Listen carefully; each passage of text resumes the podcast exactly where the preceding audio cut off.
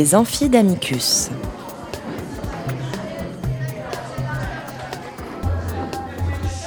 Amicus Radio invite des professeurs de droit, des chercheurs et des professionnels à venir faire cours dans leur spécialité.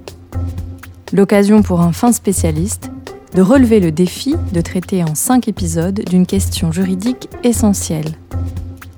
Aujourd'hui, Charlotte Michon, experte en droits humains et devoirs de vigilance des entreprises et future avocate sur ces questions, nous parle du devoir de vigilance.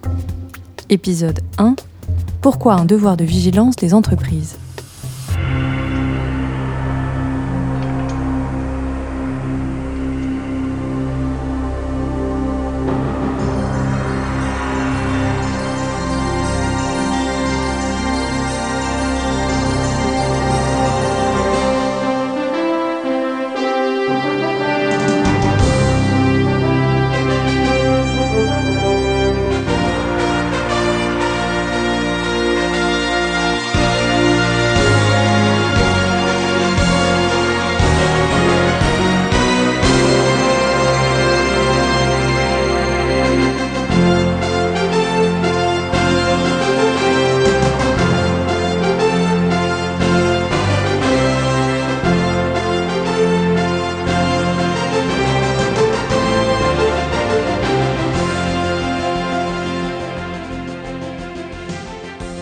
Bonjour à tous et bienvenue dans cette série de podcasts consacrée donc à la question du devoir de vigilance des entreprises.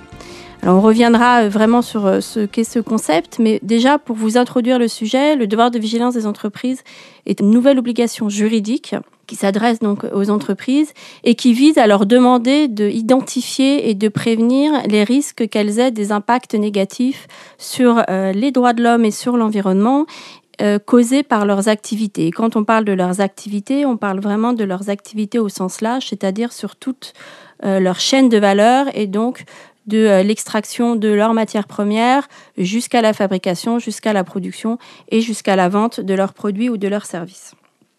Alors évidemment, nous reviendrons progressivement tout au long de ces cinq épisodes sur cette définition du devoir de vigilance, sur quelles sont les, notions de risque, cette notion aussi de, chaîne de valeur qui compose ce devoir de vigilance, et sur comment finalement il est devenu euh, une obligation juridique pour les entreprises et son appropriation par les différents acteurs, et en particulier donc euh, par les premières euh, visées que sont les entreprises.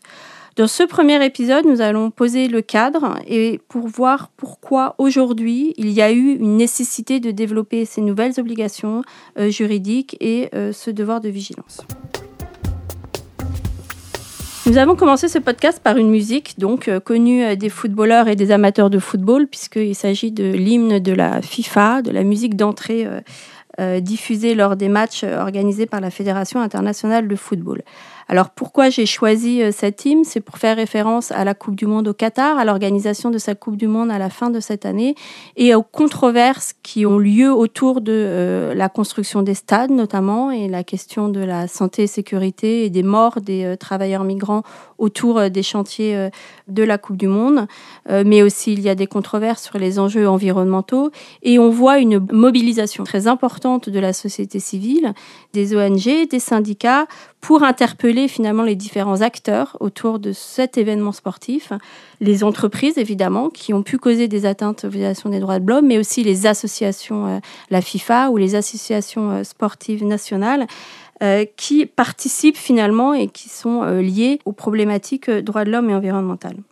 Et donc, je trouve que ce cas du, Qatar et de la Coupe du Monde est une belle illustration des situations pour lesquelles il y a eu finalement une nécessité de reconnaître une responsabilité propre aux entreprises en matière de droits de l'homme et d'environnement, et c'est ce qu'on appelle euh, le devoir de vigilance. Alors, si on revient un peu en, arrière, hein, ce concept de devoir de vigilance a été défini pour la première fois par des recommandations dites de soft law, donc du droit mou, que sont les principes directeurs des Nations Unies à l'intention des entreprises et des droits de l'homme en 2011. Il a depuis été repris par d'autres référentiels internationaux d'organisations internationales comme l'OCDE et l'OIT. Et ces principes euh, reposent sur euh, trois piliers.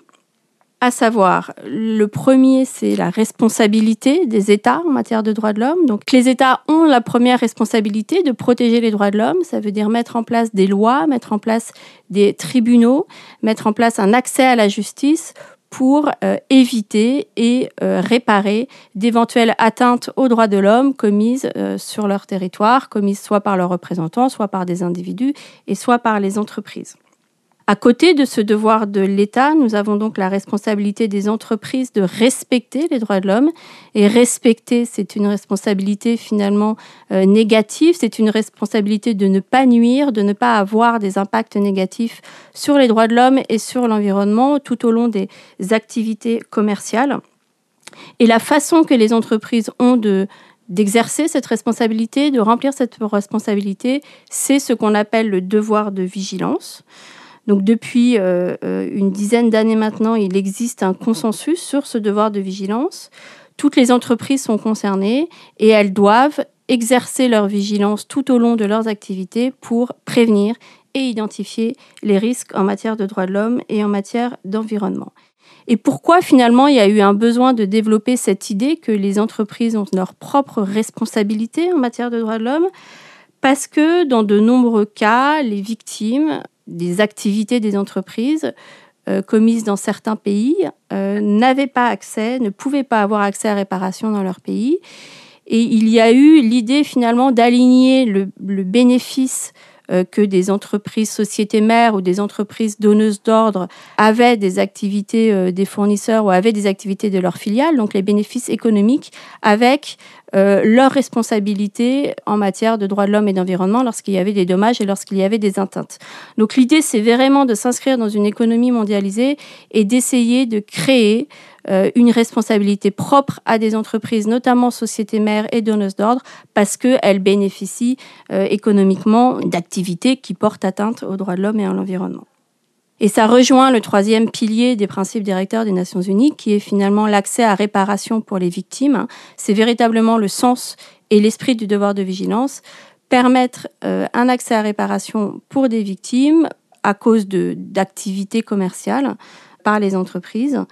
Et donc, ça se traduit évidemment, comme je l'ai dit, par l'accès aux tribunaux, euh, le fait de prévoir des lois, le fait de euh, mettre en place des tribunaux indépendants et impartiaux, mais aussi par des mécanismes qu'on appelle extrajudiciaires, qui peuvent être euh, des mécanismes de médiation, donc mis en place par l'État, comme les points de contact nationaux, ou qui peuvent être des mécanismes internes mis en place par les entreprises, comme les dispositifs d'alerte éthique. Et nous allons y revenir dans l'épisode numéro 4. Donc ce que nous attendons aujourd'hui, euh, d'après les principes, les recommandations de soft law, c'est véritablement euh, que les entreprises exercent leur vigilance, c'est une obligation de comportement, qu'elles regardent, qu'elles identifient dans toutes leurs activités euh, les risques d'impact négatif qu'elles peuvent avoir sur, encore une fois, les droits de l'homme et l'environnement.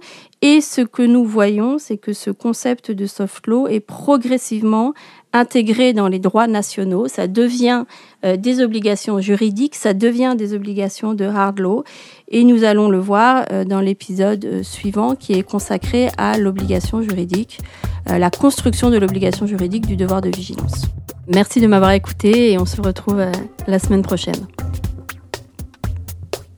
Cet épisode des Amphis d'Amicus a été préparé avec l'aide de Sarah Albertin et Léa de Lyon. À la réalisation, Léobardo Arango.